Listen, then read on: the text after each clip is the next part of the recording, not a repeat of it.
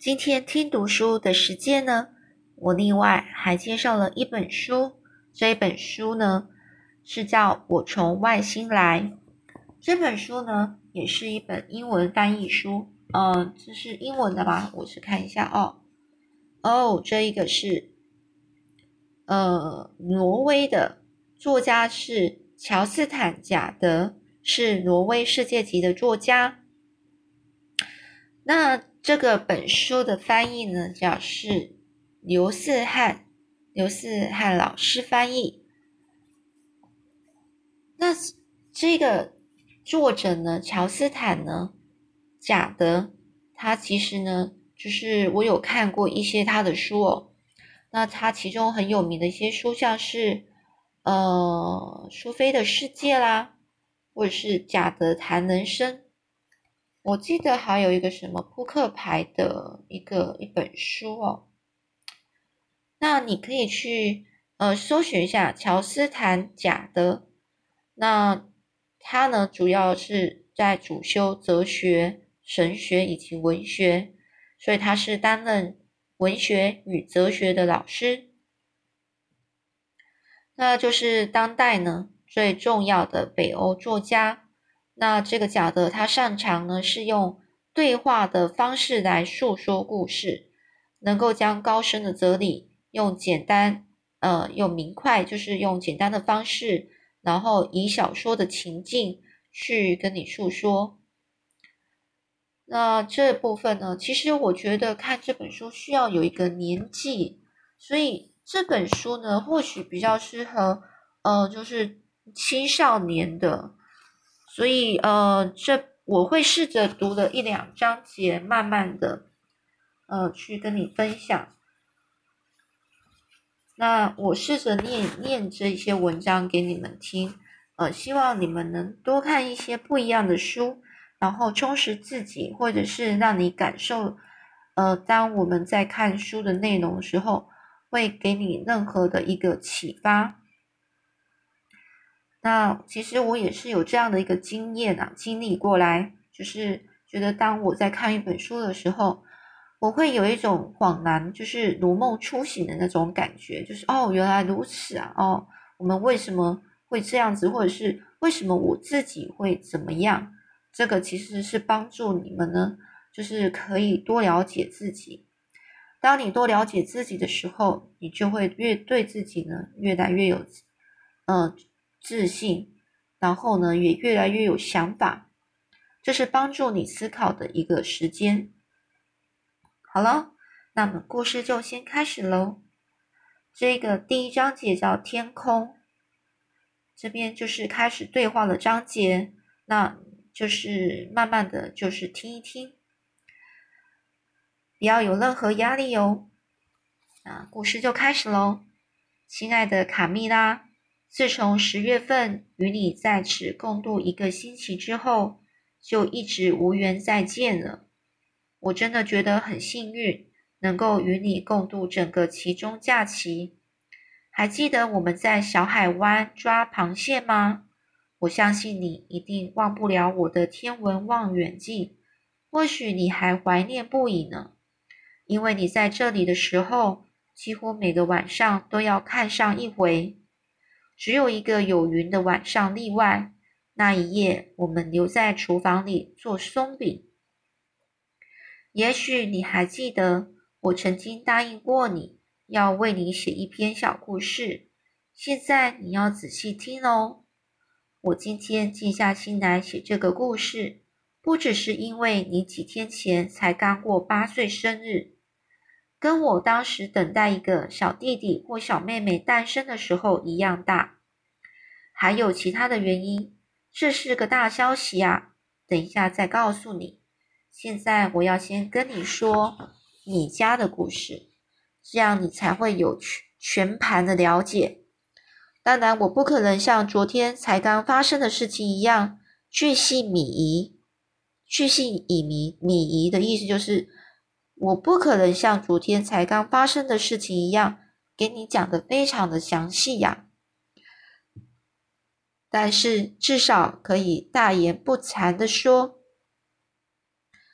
大言不惭的意思就是说我可以很清楚、很明白的跟你说了，我还记得绝大部分的情节，就像是前天发生的一样。有些细节我已经忘得差不多了，另外还有部分是想象出来的。通常我们要讲述一段很久以前发生的事情时，都会用这种方法。我还清清楚楚的记得事情是如何开始开始的。当然啦，你也可以说是平淡无奇。意思就是说，他还清楚的记得事情是如何开始的。然后呢，当然啦，你也可以说这个故事就是非常的很平淡啊，没有什么特别的。如果你认为期待一个小弟弟或小妹妹的诞生没有什么特别的话，唉，但是我想未必如此，因为世界上最平凡的事情呢，通常都不如我们想象的那么平凡。那个时候，我们都会在院子里养几只母鸡。你觉得母鸡并没有什么特别吗？我以前也是这样想，不过那是在遇见米迦之前。假设你是个孤独的太空人，独自一个人在外太空漫步，来来去去，就算你走过了半个永恒，恐怕也不会撞见一只母鸡呀。宇宙中有数十亿个数数十亿颗星星。有的星星还有一两个卫星环绕着。经过年复一年的太空旅行之后，或许你会找到一个有生命迹象的星球。但是，即使在这样的星球上，看到一只母鸡的几率还是微乎其微呀。你必须，你比较可能看到的是一颗鸡蛋。不过，我很怀疑会不会有母鸡来孵蛋呢？也许除了我们的地球之外，宇宙中就再也找不到母鸡了。而宇宙是如此的无边无际，我们又怎么能说母鸡是平凡的呢？既然我们说到了母鸡，我想再次提醒你，母鸡其实几乎啊每天都会下一颗蛋。你还听说过其他的鸟或动物像母鸡这样多产的吗？多产就是很多产量，也就是说，它这个母鸡呢是可以产出很多鸡蛋的。那他的意思说，你有听说过其他的鸟或动物像母鸡一样，这可以产出这么多的蛋吗？我用这种方式开始讲述母鸡的故事，并不是没有原因的，因为是米迦告诉我，世界上没有什么东西是平凡无奇的。有时候会听到别人说：“又是平淡的一天。”我听了这句话就觉得生气，因为没有任何一天会跟其他的日子一模一样，而且我们也不知道自己的生命还剩下多少日子。而比谈论平凡的母鸡或平凡的日子更糟糕的事情呢，或许是称呼他人为平凡的男孩。或相当平凡的女孩，会说这种话的人，多半都是那些不愿意更进一步去了解别人的人。我正在等待着小弟弟或小妹妹的诞生，家人也在讨论究竟是男孩还是女孩。我相信，在妈妈隆起的大肚子里，一定是个小男娃儿，小男孩的意思啦。他的意思这样。至于我为什么这么肯定呢？连我自己都不知道原因。或许是因为我一直希望有个小弟弟吧。人类总是相信自己最想要的东西，而我觉得想象有个小弟弟会是什么样子就已经够难的了。不过至少小弟弟不管怎么说都还是比较像我。如果是个小妹妹，就更难想象了。妈妈说。小 baby 在他的肚子里是头头下脚上，还不时的踢他肚子，踢得男男紫紫的一片。我刚刚听说的时候，就觉得小 baby 应该自己挤出来。那是我第一次觉得有话要告诉他，或是给他一点建议。那当然不会是最后一次。不过我们呱呱坠地的时候。是很没有教养的，必须经过多年的学习教化，才能够学会如何尊重别人，设身处地的为别人设想。小弟弟出生的时候，一定会觉得这个新世界非常的陌生。不过我一点也不嫉妒他，因为等他出生之后，就要慢慢适应很多不同的事情，而他也不会知道。在他身处的小小的黑暗的空间之外，会是什么样的世界？我已经思考要如何向他解释这个世界是什么样子。我要把世界上所有的事情都一五一十的告诉他。我的小弟弟过去从来没有到过这个世界，从没见过日月星辰、花草动物。所以他也不会知道这些花草动物叫做什么名字，就连我自己都还有很多地方要学。例如，我以前就分不清美洲狮跟美洲虎的差别。现在我知道美洲虎比美洲狮要大一点，但是这并不是重点。重点是在这个星球上有好几千种不同的动物。我所知道的知识就足以教小弟弟好一段时间了。我可以教他如何分辨猫和狗。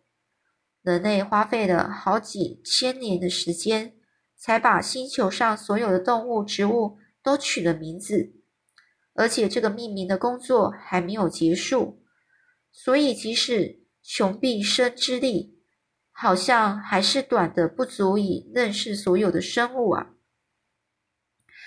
这边的“即使穷毕生之力”的意思就是说，就算啊，即使就算花费了你一生的力量、力气，还是短太短了，短到不不够让你啊去认识所有的生物。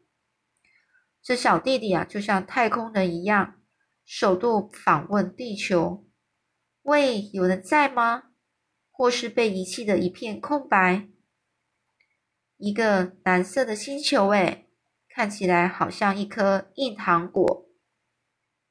上面会有生命吗？救命啊！我要掉下去了。事实发生的时候，就是事情发生的时候，我只有八岁。当时是半半夜啊，我还以为自己在做梦呢。爸爸就说：“起床喽，乔金。”现在是半夜，但是小 baby 不知道，他现在就急着想要从妈妈的肚子跑出来。我从床上坐起来，我就问：“你是说我弟弟吗？”我说的每一个字到现在还记得很清楚，因为当时我刚起床，而且房间里一片漆黑。爸爸问我可不可以一个人留在家里，他要开车送妈妈去医院。他说。到了医院就会立刻打电话回家，在叫醒我之前，爸爸已经打电话给海伦阿姨，她会赶第一班公车到家里来照顾我。我说，在海伦阿姨赶到之前，我会一个人乖乖的待在家里。我就说，我会用乐高堆积木。我必须一个人独处的时候，就会堆乐高积木。通常我都会堆一架巨大的太空火箭，这就这就要用一点想象力了。那时候还买不到火箭模型的乐高积木。我很快的穿上衣服，因为我迫不及待想见我的弟弟，或者是妹妹。但是我始终很肯定，一定是个弟弟。我想这会儿他总算不再踢妈妈的肚子了，而且我已经有好几个星期。没有坐在妈妈的大腿上了。我记得当时我跑到窗边，把百叶窗拉起来，百叶窗啪的一声卷起来，滚了一圈又一圈。我抬头看着满天星星，那是我一生中看见看过最清澈的夜空。我跑下楼去，妈妈还坐在扶椅上，弓着背，眼睛紧闭着，脸上的肌肉。绷着死死的，非常紧。妈妈、爸爸告诉我，生孩子是一件很辛苦的事，所以我不愿意打扰他。我只想跟他说，等个弟弟或妹妹可能都相当辛苦，不过那要等下一次了。门外还是一片漆黑，在爸爸和妈妈开车走远，车灯逐渐消失之后，天色似乎变得更暗了。他们当然一点也不会想到我，因为在妈妈的肚子里，想要生出来的小 baby 就足以占据他们所有的心思。我在门口站了好一会儿，等我关上大门，转过身来的时候。突然间觉得这间房子跟四周的外太空一样，都被遗弃了。